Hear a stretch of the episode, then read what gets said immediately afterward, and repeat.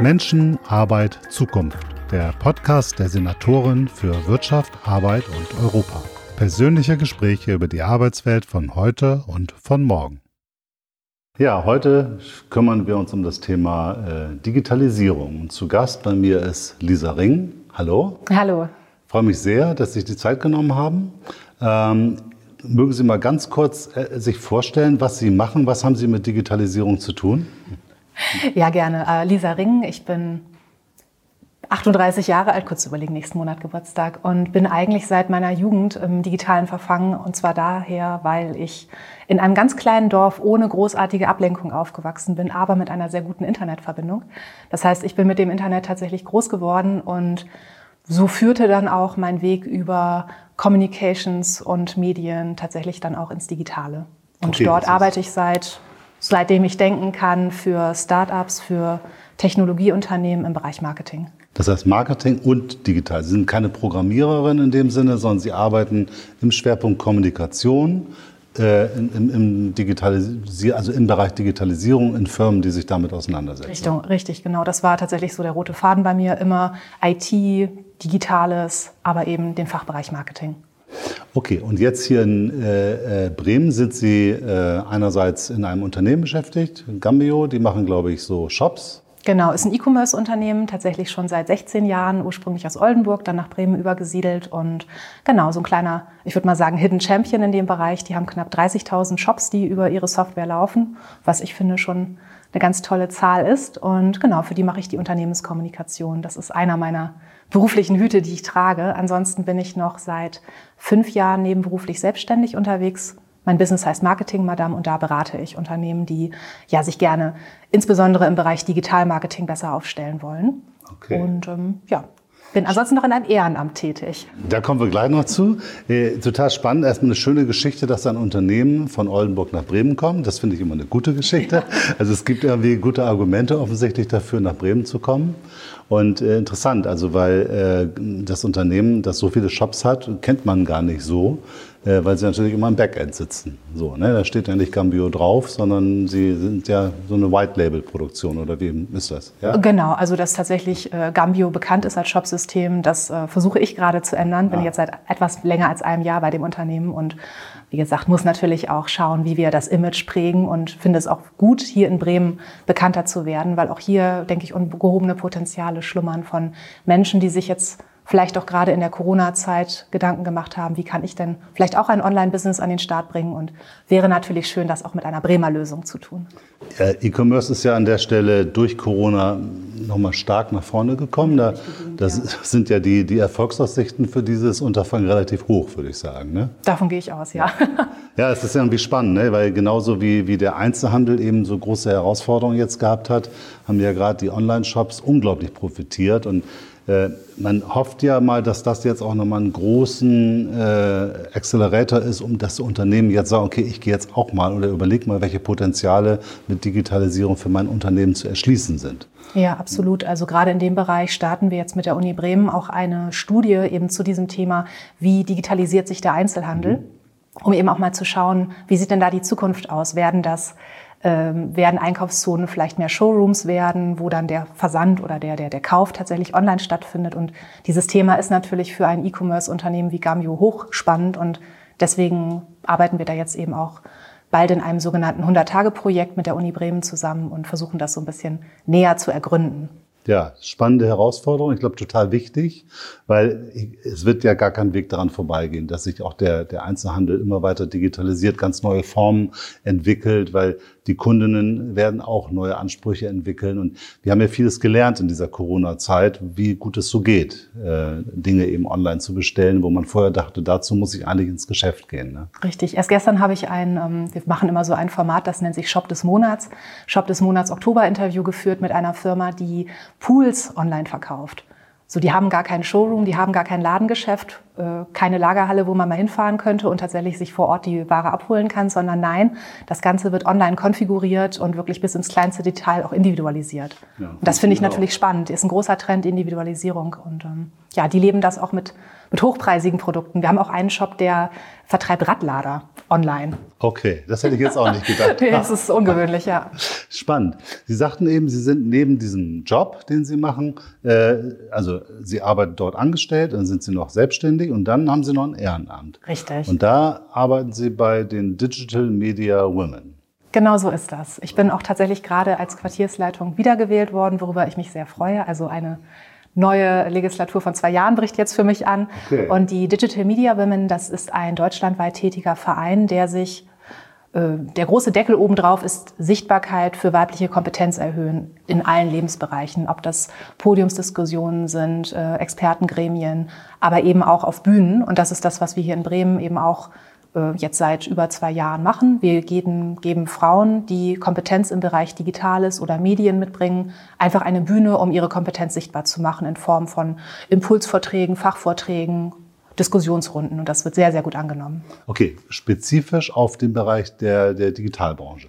Ähm, ist, ist offen für alle Branchen, weil das Digitale durchzieht ja heutzutage mhm. auch wirklich jede Branche. Das heißt, diese, diese äh, klare Abgrenzung von, wo beginnt denn Digitalisierung oder Digitales und wo hört das auf, die gibt es meiner Meinung nach kaum noch oder fast gar nicht mehr, weil, weil in, eigentlich in jedem Beruf oder in jeder Firma wird doch auch mit Computern und mit dem Internet hantiert und spätestens da bist du doch auch digital. Wie ist denn die, die, die, der Anteil von Frauen im Bereich der, der digitalen Unternehmen? Also was das letzte, was ich gehört habe, ist, ähm, sind Zahlen, die sich jetzt wirklich auf die IT beziehen. Und da weiß ich, dass wir uns steigern konnten von ähm, 18 auf wahnsinnige 20 Prozent. Ähm, ansonsten habe ich keine konkrete Zahl zu. Aber warum ist das so wenig? Warum sind nur 20 Prozent äh, der Beschäftigten weiblich? Die große Frage. Also ich glaube, das ist eine große Zusammensetzung aus Sozialisierung. Ich meine, bis in die, ich glaube sogar bis in die 70er, 80er Jahre hinein war ja, war ja Programmieren und IT auch ein niedrig eingestufter Frauenjob, aber das war, wurde von Frauen gemacht. Das war so eine Art Helferjob auch und ähm, hat sich dann aber gewandelt. Und ich denke halt auch so Dinge wie der Gameboy wurde vermarktet an Jungs oder ähm, wirklich Spielekonsole. Das ganze Gaming-Thema wurde zunächst nur an Jungs vermarktet. Das heißt, man ist an vielen Punkten als, als Frau oder auch als Mädchen bereits damit konfrontiert worden, dass das ganze Thema Technik eigentlich gar nicht, gar nichts für, für einen selbst ist. So und wenn es an diesen Stellen schon losgeht oder der Matheunterricht, wo dann vielleicht der Lehrer irgendwie einen doofen Spruch bringt, ist mir selbst auch passiert, dass man gar nicht damit aufwächst, dass das ebenbürtig für einen selbst auch möglich wäre. Ähm, das ist so der erste Punkt. Ähm, ich denke, natürlich geht es dann auch irgendwann weiter, dass man sich dann auch eher sagt, okay, die Frauen sind ja irgendwie besser in Sprachen oder sind irgendwie kreativ und machen Gestaltung. Ähm, das sind ja auch Medienjobs, aber natürlich nicht so gut bezahlte Jobs wie die Programmierung. Mhm.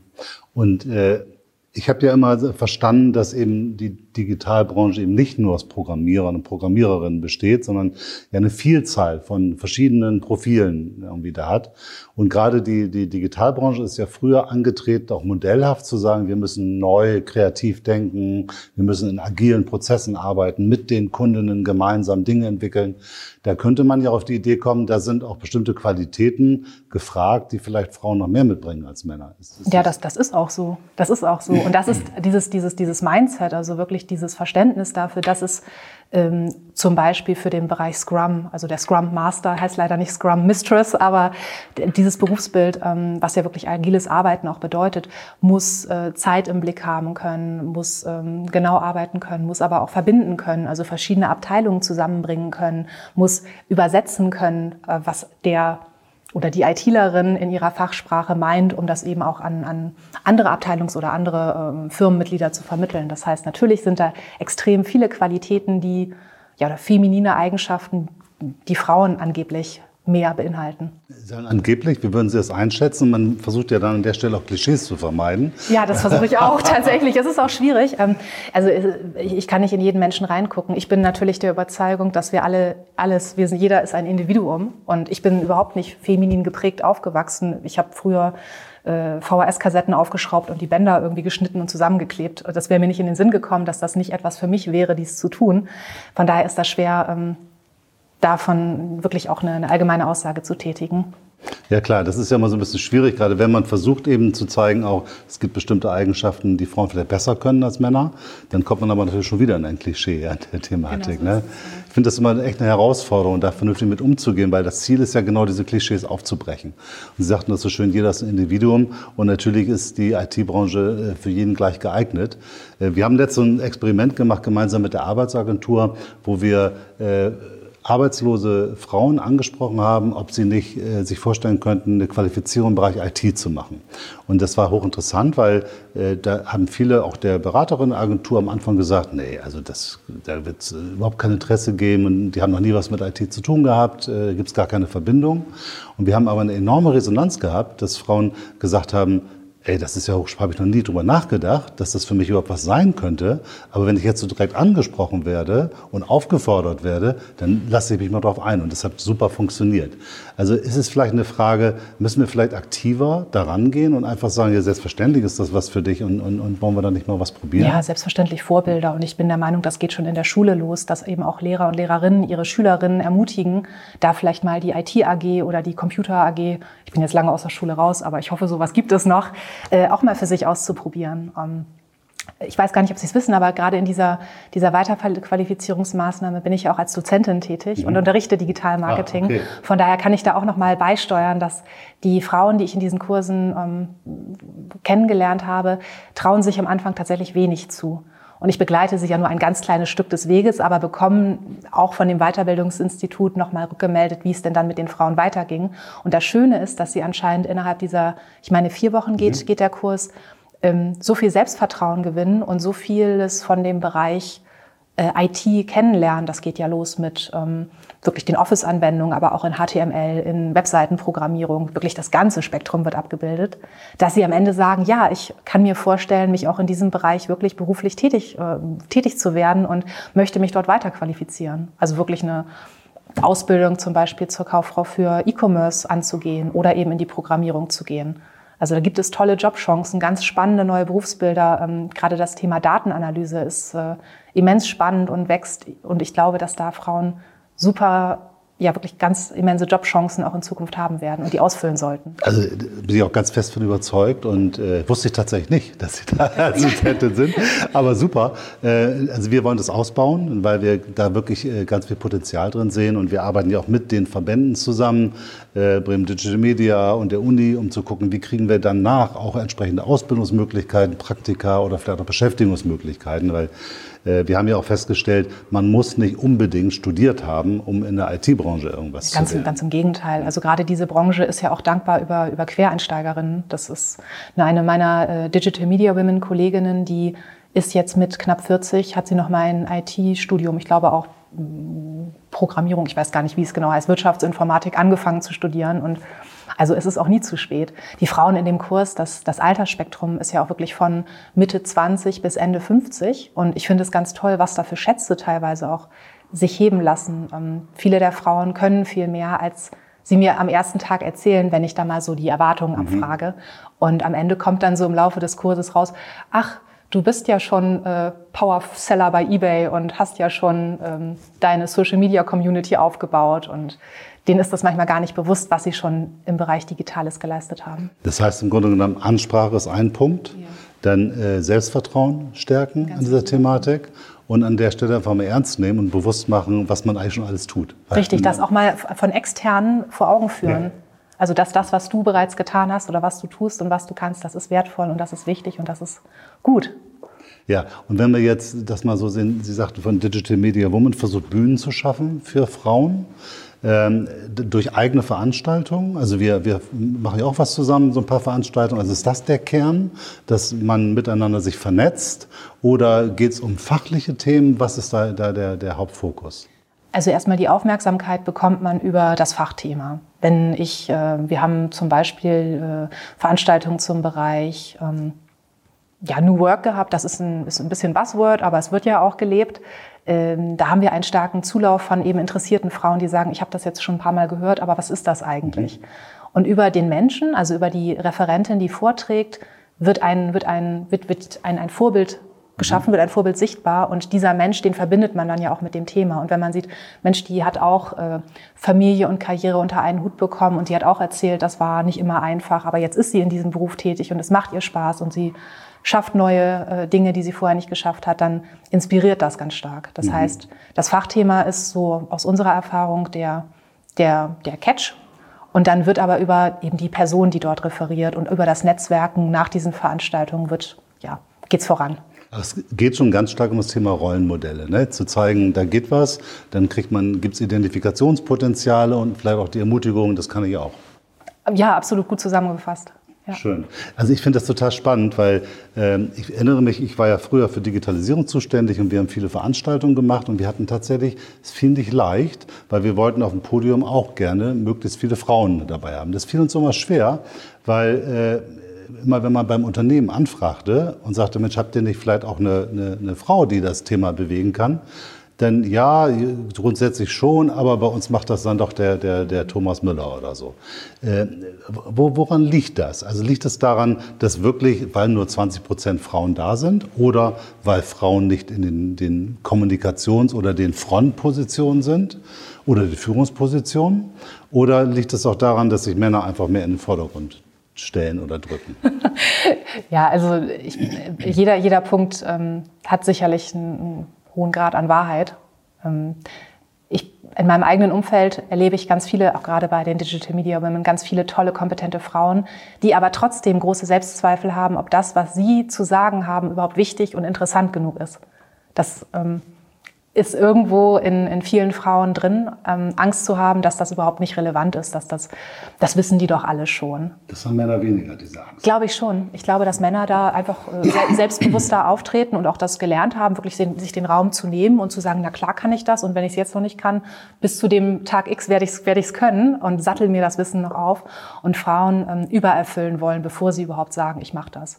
Dann natürlich, also auch das erlebe ich, dass ähm, Männer eher so locker flockig in was reingehen und sagen, ich lasse das auf mich zukommen und es wird schon gut gehen und Frauen sich sehr, sehr gut vorbereiten, fast ein bisschen übervorbereiten. Mhm. Also ob das jetzt äh, ähm, bei einer Selbstvorstellung, ich muss den Text jetzt auswendig lernen, anstatt ich schreibe mir meine fünf Stichpunkte auf eine Karte und erzähle das einfach ja. so rundheraus. Ähm, Frauen sind extrem gut vorbereitet und wenn sie diese Zeit nicht haben, sich vorzubereiten, dann nehmen sie dann einen, einen Auftrag, der eigentlich ihre Sichtbarkeit gut täte, eher weniger an. Und ich glaube, es gibt auch noch diesen Aspekt der äh, außerberuflichen Care-Arbeit, ob das jetzt die äh, Familie ist, die Oma, die noch gepflegt wird, dass das auch immer reinspielt. Wenn ich das irgendwie in meiner Freizeit mache, wie vereinbare ich das mit dem ganzen Rest, mhm. den ich sonst noch schultere? Das ist ein spannender äh, Punkt. Wir haben ja auch in Bremen so Programme, Zertifikate, die man erwerben kann zum Thema Beruf und Familie, wo wir auch den Unternehmen dabei begleiten, äh, solche Themen zu entwickeln. Aber dennoch, äh, ich weiß das ja aus meiner eigenen Erfahrung auch, äh, ist das immer eine Riesenherausforderung, Beruf und Familie zu vereinbaren. Also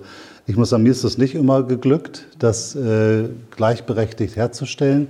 Sie sind auch Mutter. Ich bin seit letztem Jahr auch Mutter. Genau, noch, relativ frisch. Wie haben Sie das erlebt? Also ist das für Sie jetzt ein eine, äh, Riesenthema für Beruf, um das miteinander auf die Reihe zu bekommen? Äh, haben Sie das Gefühl, es wird Ihnen leicht gemacht oder stellen Sie auch fest, okay, jetzt komme ich hier echt an Grenzen? Äh, wie haben Sie das erlebt? Also für mich selbst war ja Corona ähm, in dem Fall ein bisschen Segen und nicht mhm. der Fluch, weil ich bin komplett im Homeoffice gewesen mit meiner Arbeit und mein Partner hat von vornherein gesagt, hey, ich möchte eine lange Elternzeit, auch Vollzeit machen. Das heißt, er war acht Monate zu Hause und hat mir den Rücken freigehalten. Und ich konnte Corona-bedingt eben auch trotzdem mein Baby die ganze Zeit, wenn ich es brauchte, auch versorgen. Ähm, von daher bin ich, glaube ich, jetzt nicht das beste Beispiel für Frauen generell. Ähm, so was ich bei Kolleginnen schon oft mitbekommen habe, ist, dass so hinter vorgehaltener Hand, wenn die erstmal ihr Kind hat, dann will die doch auch mehr Zeit mit den Kindern verbringen. Also es wird dann davon ausgegangen, dass selbst wenn die Frau vor der Geburt sagt, ähm, hey, ich komme nach sechs Monaten zurück und ihr könnt auf mich zählen, dass aber gemutmaßt wird, dass sie aber doch die Kinder dann viel wichtiger empfinden wird. Und ähm, also dass auf jeden Fall mit dieser Frau nicht mehr so zu rechnen ist wie vorher. Das wird natürlich von niemandem offen ausgesprochen, aber das habe ich schon oft mitbekommen. Ja, ich glaube, das ist auch sehr real. Also ne, man würde, glaube ich, in einem modernen Unternehmen genau das definitiv nicht aussprechen, weil man weiß, das ist nicht okay. Aber systemisch ja. gibt es natürlich schon Themen, dass wenn jetzt in der Zeit der äh, Schwangerschaft oder der Elternzeit dann neue Projekte ins Haus kommen, dass man vielleicht äh, sagt, okay, äh, die müssen wir vielleicht jetzt gar nicht prioritär berücksichtigen. Es geht ja auch schon früher los und dann fangen wir erstmal mit jemand anders an. Und so gehen vielleicht schon so Möglichkeiten, Entwicklungsmöglichkeiten einfach an einem vorbei, ohne dass man es gemerkt hat. Weil man einfach so ein Stück weit, äh, ja, ich will nicht sagen abgeschrieben, aber dass man einfach genau, wie Sie sagen, denkt, naja, wahrscheinlich wird es ja auch nur und wird dann auch eingeschränkt tätig sein. Also es ist schon so, dass wir systemisch noch nicht eine Situation haben, wo man sagen kann, egal was für Bedürfnisse ich als Frau habe, wenn ich jetzt ein Kind bekommen habe, ist es die gleiche Situation wie mit Männern. Weil bei Männern macht man sich diese Gedanken wahrscheinlich deutlich weniger, Gar nicht. Äh, obwohl die auch in der Elternzeit gehen. Äh, auch dort habe ich schon erlebt, dass mir äh, tatsächlich mal ein Geschäftsführer von einem Unternehmen gesagt hat, stellen Sie sich mal vor, da habe ich einen super Mitarbeiter und der sagte mir, er will in Elternzeit gehen. Ne? Also auch, auch da scheint es noch nicht unbedingt zwingend eine Selbstverständlichkeit zu sein. Und ich habe das auch bei, bei äh, Bekannten erlebt, die jetzt das zweite Mal oder das dritte Mal in Elternzeit gehen, weil eben nach und nach mehrere Kinder gekommen sind, dass diese nach dem ersten Mal ja super, klasse, beim zweiten Mal aha, okay, beim dritten Mal echt. Also es änderte Dein sich. Ernst? Genau.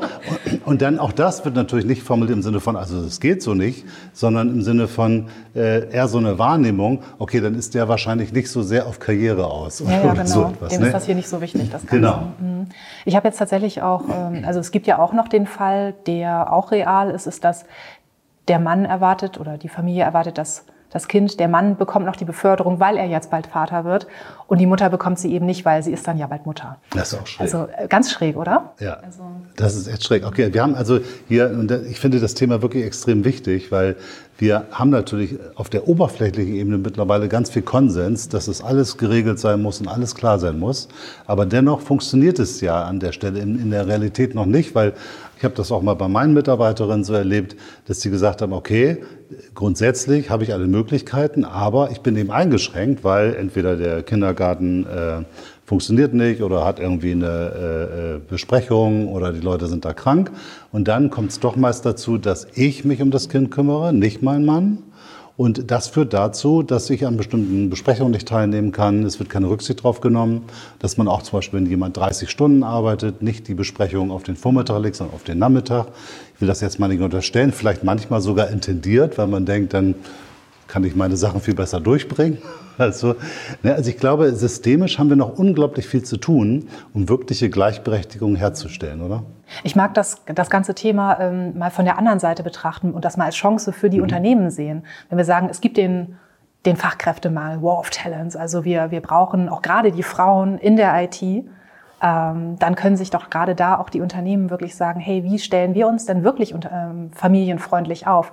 Wo können wir denn punkten? Wo können wir denn auch sagen, wir differenzieren uns von anderen Unternehmen gerade durch diesen Familienaspekt und nicht nur äh, als schöne Marketingbotschaft auf der Webseite, sondern durch eben das Thema Kinderbetreuung, durch vielleicht auch irgendwelche Zusatzzahlungen, durch, ähm, jetzt müsste ich selber mal überlegen, was es da alles funktionieren könnte. Aber da gibt es sicherlich viele Möglichkeiten, denen Firmen, wo Firmen sagen können, hey, wir, wir richten uns jetzt besonders auf die Bedürfnisse von Familien ein. Und ich sage be bewusst jetzt auch Familien und eben nicht nur Frauen. Ja, genau richtig. Genau, also ich glaube auch, dass das Thema ähm, wir haben an der Stelle ein, ein Riesenthema, weil wir Leute brauchen. Alle Unternehmen brauchen Leute und ein modernes, innovatives Unternehmen kann eigentlich nur mit einer diversen Belegschaft vernünftig erfolgreich sein. Und dann geht es eben um Frauen, aber auch junge Männer, die, oder auch überhaupt Männer, nicht junge, aber in dem Augenblick, weil wir ja immer mehr äh, eine ganze Generation haben, wo auch viele Männer sagen, natürlich will ich für meine Familie da sein und möchte Zeit für meine Kinder haben.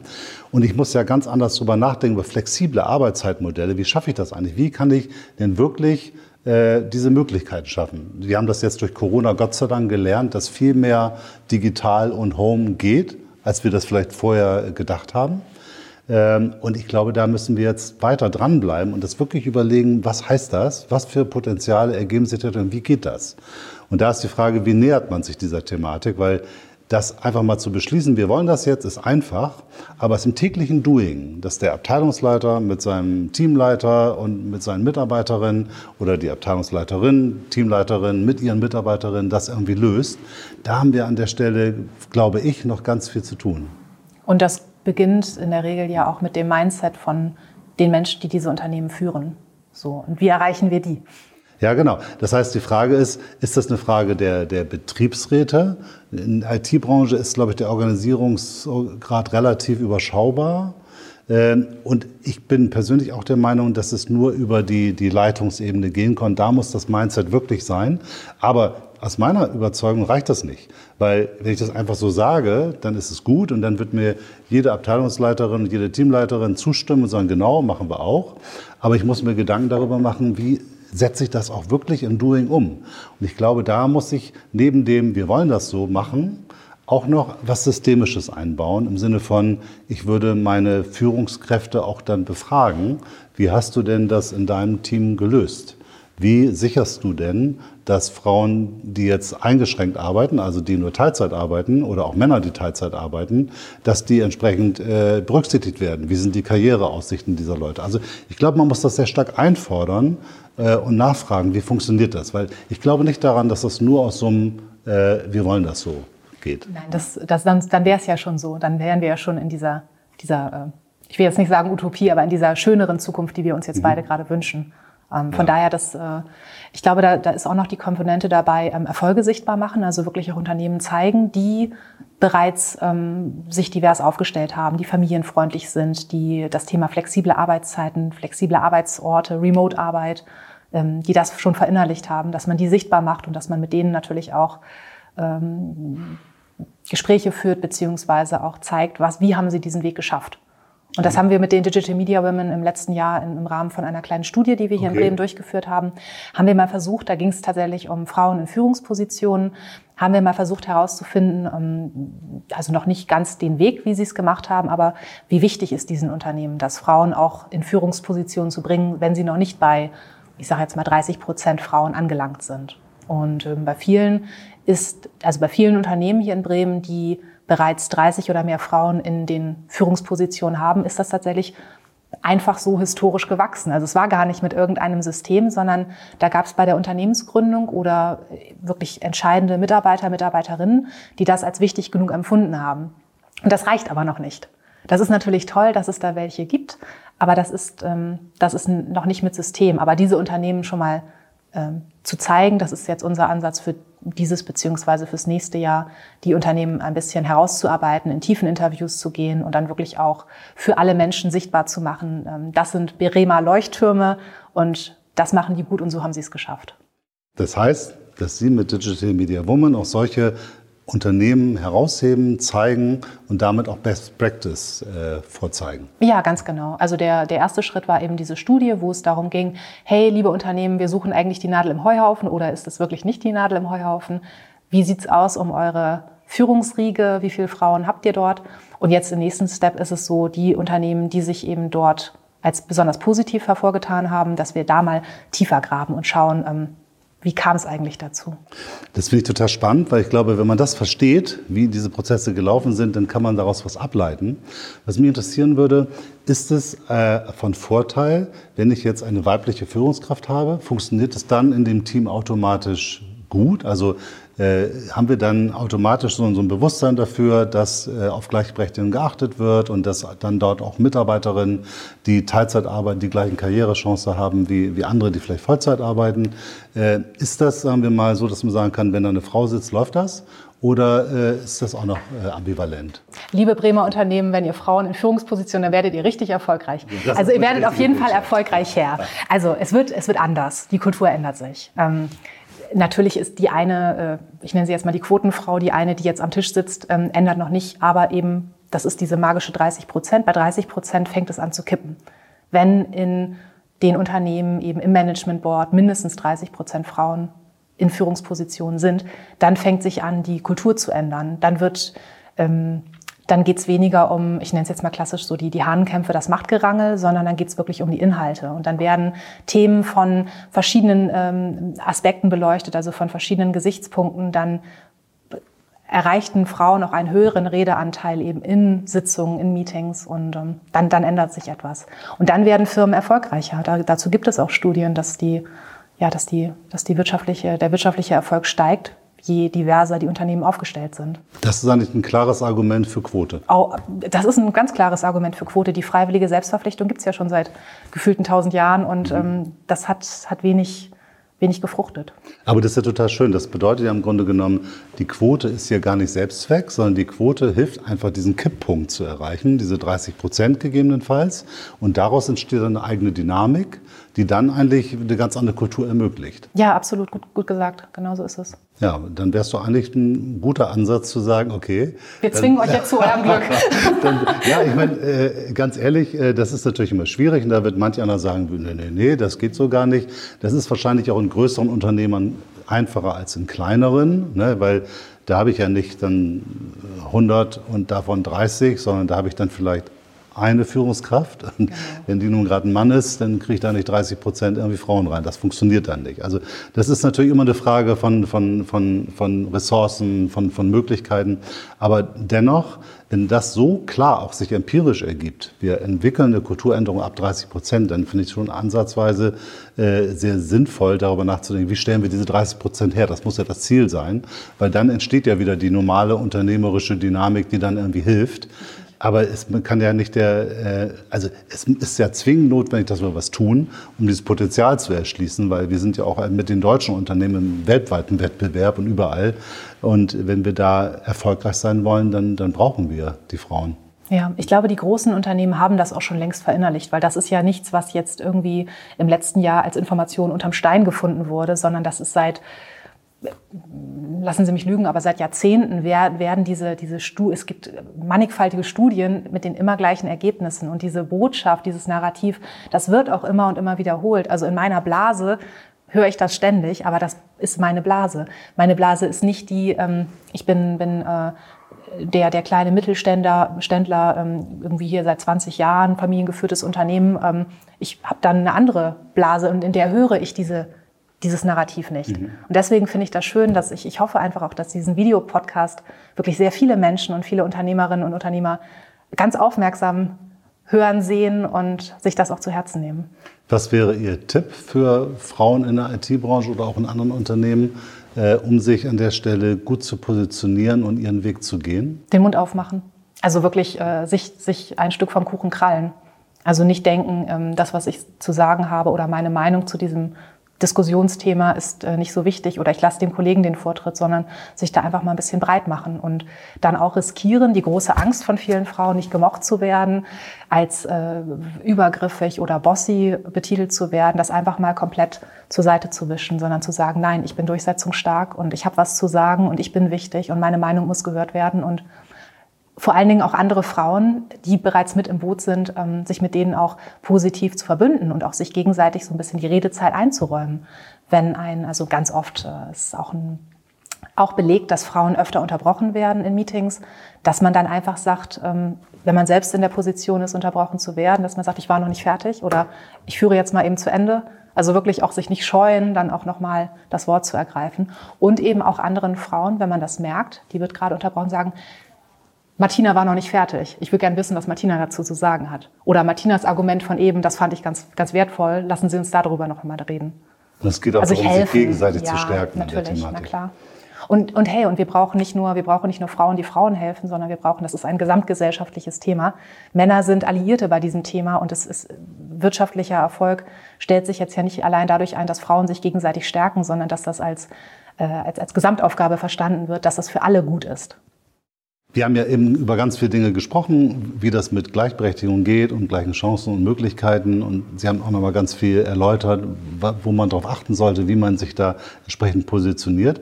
Wir haben aber dennoch immer noch so einen Gehaltsunterschied. So, ne, Gender Pay Gap äh, ist in aller Munde. Äh, und immer noch die Situation, dass Frauen oft für die gleiche Arbeit weniger Geld bekommen als Männer. Äh, wo würden Sie, wo ist da die Stellstraube? Wie kriegen wir das hin? Eigentlich ist es total schräg, weil äh, was für einen Grund gibt es, für ein Unternehmen jemand weniger zu geben, obwohl er die gleiche Arbeit macht? Äh, aber es passiert. Woran liegt das? Mhm. Also wenn, wenn dieses Thema in den sozialen Medien diskutiert wird, wo ich natürlich auch ganz aufmerksam mitlese und auch mal mitkommentiere, dann gehen die Meinungen gerade bei dieser Frage natürlich weit auseinander. Einmal heißt es, die Frauen sind platt gesagt selbst schuld, die verhandeln zu schlecht. Kann sein. Also das, das ist vielleicht auch ein Teil, aber das ist nicht der größte Teil. Ähm, also ich denke, dass da äh, Gender Pay Gap, also diese, diese 21 Prozent, die ja meines Wissens nach aktuell mhm. sind, die setzen sich ja auch daraus ähm, zusammen, dass eben Frauen, äh, Frauenberufsbilder oder die klassisch von Frauen gewählten Berufe, Pflege zum Beispiel, ähm, oder auch der Einzelhandel, dass die einfach schlechter bezahlt werden. Der Dienst am Menschen wird schlechter bezahlt als der Dienst am, ja, das ist die am, am, am, am Autozulieferband. Ja. So, dass, dass einfach diese Jobs an sich ähm, nicht die ähm, Gehalts, das Gehaltsniveau haben, das sie vielleicht haben sollten. So. Ähm, und dann ist, denke ich eben, also das mit dem Verhandeln des Gehaltes ist natürlich auch etwas, aber dann gibt es natürlich auch tarifliche Eingruppierungen. Ähm, ich, ich, ich, kann das gar nicht genau auf den Punkt bringen, woran das jetzt liegt, aber äh, wahrscheinlich ist dort auch dieses, dieses Selbstbewusstsein bei den Frauen noch nicht da, zu sagen, so, hey, ich ähm, frage auch schon mal nach einem halben Jahr nach einer Gehaltserhöhung und nicht erst nach drei Jahren. So, also da sind, da sind, ähm, sind wir Frauen natürlich auch ein bisschen in der Pflicht. Aber andersrum gedacht, von der Arbeitgeberseite würde ich, äh, würde ich natürlich auch darauf schauen, dass meine Mitarbeitenden ähnlich oder eben auch gleich bezahlt werden, wenn sie das gleiche, den gleichen Job ausfüllen. Das könnte man ja proaktiv tun. Man muss ja nicht warten, bis jemand kommt genau, mit genau. dem Thema, ich möchte jetzt mehr Geld. Man kann ja einfach sagen, jetzt ist der Zeitpunkt wo du erfolgreich gearbeitet hast und wo wir über eine Gehaltserhöhung sprechen. Gute Unternehmen machen das auch so. Genau. Ich glaube, das ist eine Frage von, von, auch von Mindset und von Strukturen und einfach von Systemen, wo man sagt, bei mir ist das so in meinem Unternehmen. Äh, selbstverständlich äh, äh achten wir da drauf. Oder wir legen die Gehälter halt ganz transparent offen. Oder noch moderner, es gibt auch Unternehmen, die äh, tatsächlich die Belegschaft darüber entscheiden lassen, welche Berufsbilder wie viel bekommen sollten. Und das ist tatsächlich fairer, als man meint. Das finde ich hochspannend. Äh, tatsächlich äh, kenne ich selbst ein Unternehmen, äh, das das praktiziert hat dass diese Themen äh, sämtliche Gehaltsbemessung, äh, ähm, aber auch von äh, Positionen, aber auch von ähm, äh, Beförderung und so etwas, alles äh, diskutiert wurde in der Belegschaft. Dort wurde, muss ich allerdings sagen, das nach einigen Jahren wieder zurückgenommen, weil die Produktivität so stark gesunken ist, weil die, die Zeitaufwände, sich darüber auseinanderzusetzen, wer wie viel verdienen muss, so groß geworden ist, dass die Produktivität gesunken ist. Das ist natürlich nicht Sinn der Sache. Da ne? war ich an der Stelle sehr enttäuscht, weil ich dachte, ein spannendes Projekt, da hat es nicht geklappt. Äh, vielleicht muss man da auch Mischformen von finden, aber ich bin immer ein großer Freund davon, dass man eben diese Dinge nicht so dem, dem Zufall überlässt oder dem, äh, ob nun jemand was einfordert oder nicht, sondern dass man sich da selbst Gedanken drüber macht.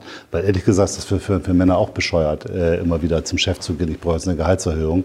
Äh, und es ist eine unglaubliche, äh, es ist viel effizienter oder hat eine viel größere Wirkung, auch motivatorisch, wenn eine Führungskraft auf jemanden zukommt und sagt, also Arbeit war gut und jetzt reden wir über eine Gehaltserhöhung. Ja, natürlich. Das ist auch, ähm, also ich bin ja aus dem Bereich Marketing und gerade dieses Thema Image, also Menschen reden miteinander mhm. und man redet auch mit seinem Nachbarn, mit seiner Freundin, mit seinem Vereinskameraden über sein, seinen Job. Und wenn, wenn mir das passieren würde, dass meine Firma auf mich zukäme und sagt, Mensch, danke für, für die tolle Leistung, ähm, wir honorieren das jetzt, dann würde ich das natürlich auch mit stolz geschwellter Brust erzählen und mein Unternehmen loben und das vielleicht auch bei Kununu, bei der, mhm, bei der Arbeitsgeberbewertungsplattform reinschreiben. Also das hat ja eine Strahlkraft. Von daher, na klar, also Unternehmen haben da Chancen.